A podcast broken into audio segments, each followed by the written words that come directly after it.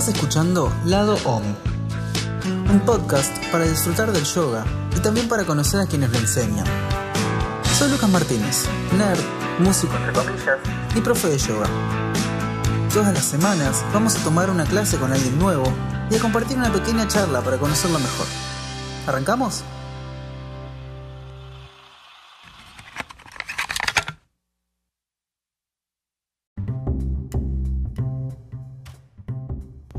Buenas, te doy la bienvenida a esta cara B de hoy. Hoy nos toca una charla con Dani Dervis. Tuvimos una conversación re interesante sobre el discurso falso en el yoga, además de otras cosas, por supuesto. Y de cómo esto que decía Coco también, que nos. como que nos aleja de la humanidad. Como que sentimos que el profe de yoga tiene que estar por arriba de todos, bajando del cielo esta práctica, que en realidad es lo más humano que hay, es mover el cuerpo, es aceitar articulaciones. Todo lo demás viene por añadidura.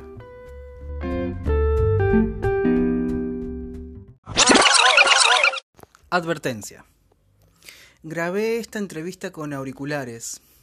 Eh, entonces mi lado de la entrevista se escucha como... ¿Viste como los papás de Snoopy? Traté de hacer lo mejor que puse como para aclarar. Sinceramente no se escucha bien. Pero lo importante es que el lado de Dani sí se escucha claro. Así que bueno, disfrutá y prometo no, no hacer más entrevistas con auriculares.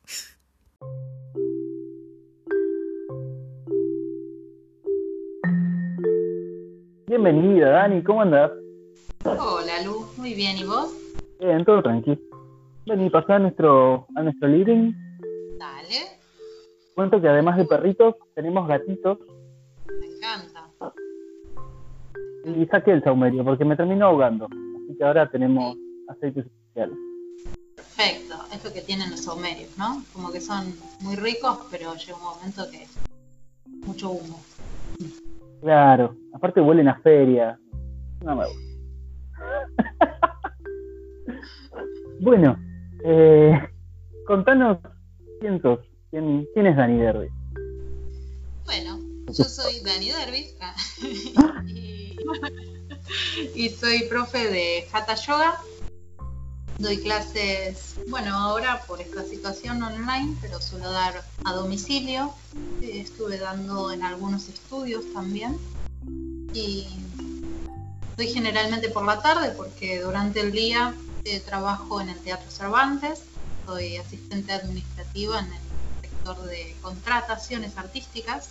Y así que bueno, voy me echando un poquito con las dos cosas. Tengo 35 años, soy de acuario, uso anteojos. Eh, ¿Por qué quisiste empezar a dar clases de yoga? Fue casi sin querer, sin querer queriendo, como dice el chavo. Eh, empecé mm, a tomar yo clases de yoga por una por consejo de un médico. En ese momento estaba teniendo ataques de pánico, sin saber que eran ataques de pánico, o trastornos de ansiedad.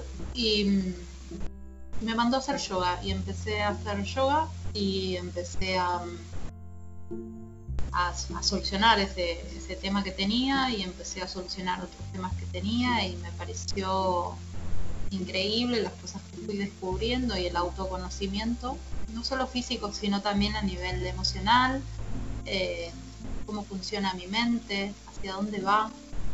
Y me pareció maravilloso y necesité conocer más eso hice la formación.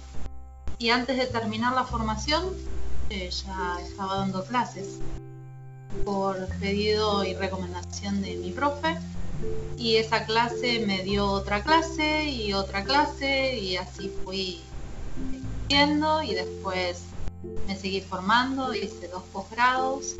Eh, me interesó mucho el enfoque de yoga como terapia, ¿no? Como poder transitar un montón de emociones que uno va, va transitando, va- vaya la redundancia, en esta, en esta vida. Entonces, nada, eso me pareció como súper súper necesario seguir nutriéndome y el yoga es todo el tiempo aprender. Me encantó. ¿Cómo, es que lo haces, ¿no? ¿Cómo me echas el teatro y el jata en sí en tus clases? Fue, sí, fue un gran desafío. La realidad es que mm, manejaba una estructura bastante grande y naturalmente, o creo que por, por la vida, ¿no? Que uno, que uno va teniendo y demás. Y, mm, y así como era deestructurada en el trabajo, en la oficina, me di cuenta que era deestructurada en, en, en mi vida, en mis emociones, en mi cuerpo físico, en mi forma de pensar. Y me pareció que el yoga trae esa flexibilidad, ¿no? Entonces me empezó a servir mucho para incluso esas presiones que yo generaba, me autogeneraba y que incluso recibía de jefes, ¿no? O de la situación. Entonces empezó a hacer todo, todo o sea, el yoga empezó a ocupar todos mis ámbitos. Eh, absolutamente en cada rincón de mi vida y yoga.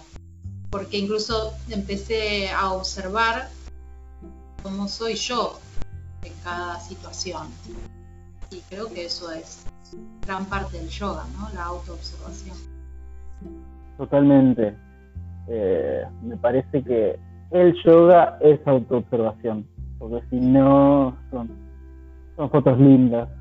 Exacto, el autoconocimiento y, y, y el ir descubriéndose y, y, el aceptar que uno va mutando también, ¿no? Porque eso, ¿no? Todo el que conocía, quizás ya no soy, soy otra persona ahora. ¿eh? Viste que este submundo del yoga es amplísimo, vasto, hay un mundo por cada persona.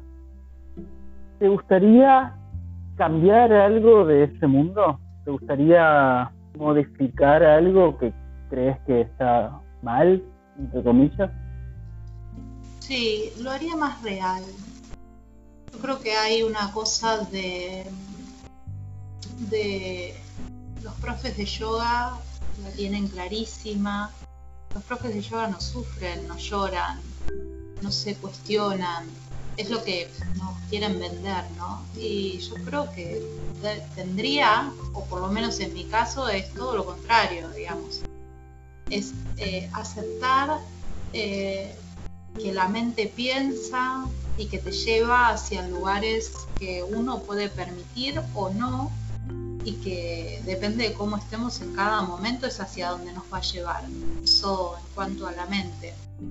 Después también hay una hay algo que se vende mucho que a mí me choca un poco que es eh, el irritablemente feliz constante 24 por 24 y eso no es real las personas son felices las personas sufren las personas lloran se enojan es necesario enojarse y demostrar el enojo y sacar ese enojo. Eh, por eso yo creo que se quiere vender algo eh, que no es real y que yo no considero que sea yoga. Y hablar de las personas hiperlaxas que tienen eh, fotos hermosas en su Instagram en donde llegan a, a posturas guasanas eh, realmente increíbles y que bueno, para quienes nos nacimos hiperlaxos, es un gran desafío poder llegar a esa sana. Sí, totalmente. Y volviendo un poco a, a las personas siempre felices, me parece que también, como a la vez, el profe de yoga termina siendo un modelo, por lo menos para sus alumnos, termina siendo tóxico la, la felicidad eterna. Así como todo lo que es eterno. Sí, totalmente. Y que no es, yo creo que no es sincero, digamos. Si nosotros enseñamos o compartimos en realidad ¿no? una práctica de yoga a un alumno, uno tiene que abrirse también a lo que uno es. Yo creo que si vos brindás desde el corazón, desde tu sinceridad, llega de otra manera, no llega tan ¿no? Probablemente auditivamente quede mejor el irritablemente feliz. Digo irritablemente porque genera esa incomodidad en aquel que escucha a una persona feliz 24 por 24. Yo no lo creo, no creo que sea real porque ni siquiera los monjes viviendo en el Himalaya, en la cima de la montaña, eh, logran esos estados, ¿no? Creo que no he conocido a una persona así. Totalmente, totalmente.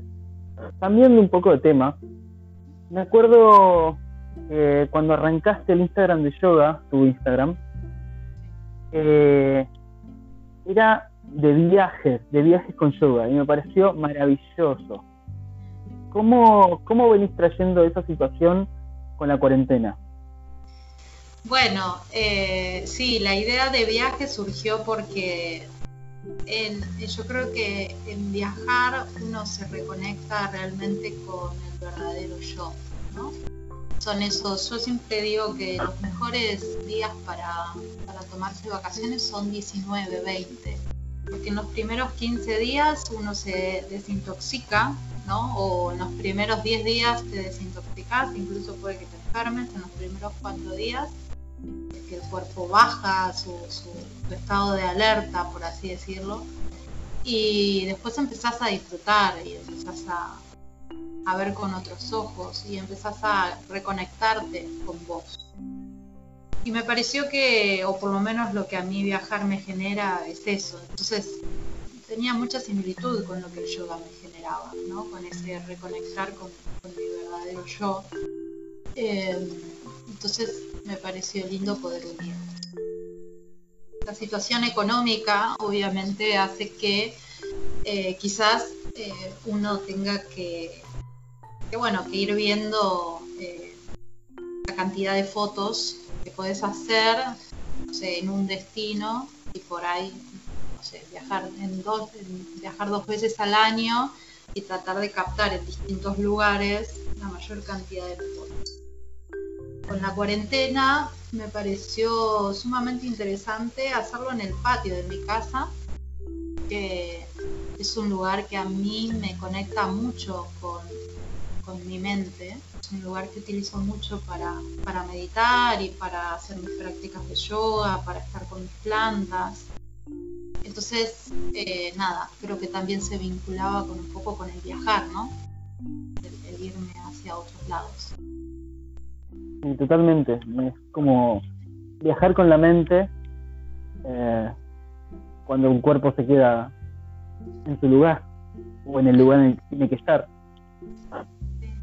¿Cuál fue la última película o serie que, viste? La última película que vi fue em, una con Emma Watson, que la amo profundamente, amamos en realidad con mi pareja, em, que es cuando el privilegio de ser invisible o algo así, que me encantó, me pareció hermosa, súper dulce, eh, un poco conectándose también con esto, ¿no? Con, con, quién uno es, realmente aceptar quién uno es cómo influye también a veces esta necesidad de ser aceptados por los demás, lo importante que es trabajarlo. Me encantó esa película. Creo que la vi dos o tres veces porque quería bucearla un poco más.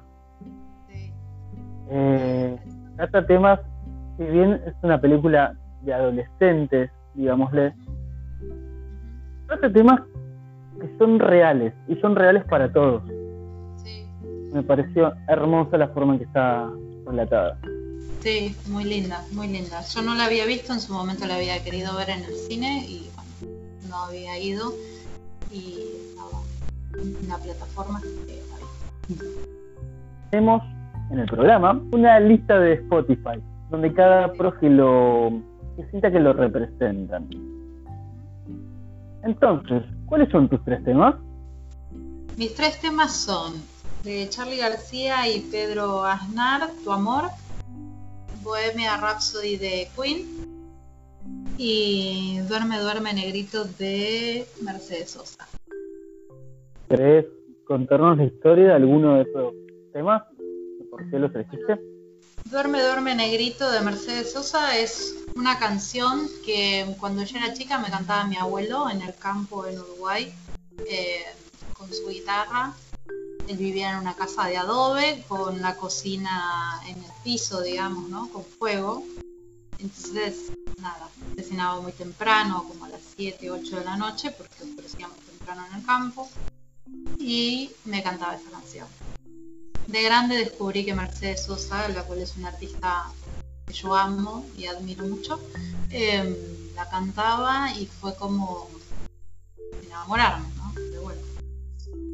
Muy cálida y toca temas muy profundos también sus temas. Bien, ¿qué se viene para, para Dani Dervis en términos de yoga, de clases? Bien, se viene un podcast de yoga en donde hablo y comparto todo lo aprendido en este tiempo. Vas a encontrar ahí desde distintos pranayamas con la explicación de cómo hacerlos, qué son los llamas y los niyamas, qué son los chakras, eh, cada uno de ellos, eh, alguna clase grabada, meditaciones, bueno, compartir un poco todo lo que uno va aprendiendo, me parece que es importante expandir la información y, bueno, que la gente pueda utilizar material. ¿Tiene, ¿Tiene nombre ya? ¿Lo podemos encontrar en algún lado o está en...? No todavía, seguramente esté como, sea como daniderby.yoga, dado que la idea es como unificar eh, el nombre y que, sea más fácil encontrarla por todos lados. Todavía no está porque estoy terminando de grabar. La idea es poder subir todo el material junto, eh, pero muy y bueno, clases online sigo durante el año y clases, la cuarentena se levanta, clases a domicilio. Eh, y bueno, ahí, yo guiando. Bueno, Dani, vamos, vamos a ir terminando.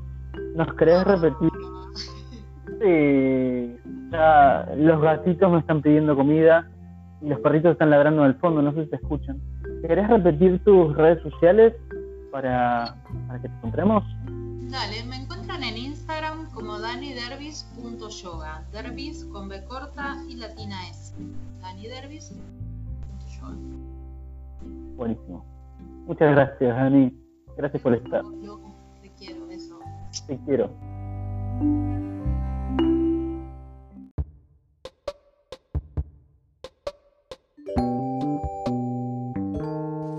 Gracias otra vez, Dani, por, aparecer, por animarte. Eh, siempre que nos vemos con Dani, deliramos un montonazo, saltamos de tema en tema y no cerramos ninguno. Así que esto fue un gran desafío y fue muy interesante conocerla desde el lado profesional, ¿no? Quiero dar las gracias una vez más por escuchar Lado OM si te gustó la propuesta, seguinos en arroba lado.om en Instagram. Dale suscribir en Spotify, seguilo en YouTube, compartilo y recomendáselo a todos tus amigos. Hace todo lo que sea necesario. Y si sos profe de yoga y querés compartir una clase, mandame un mensaje y coordinamos. Soy Lucas Martínez y nos vemos la próxima. Adiós.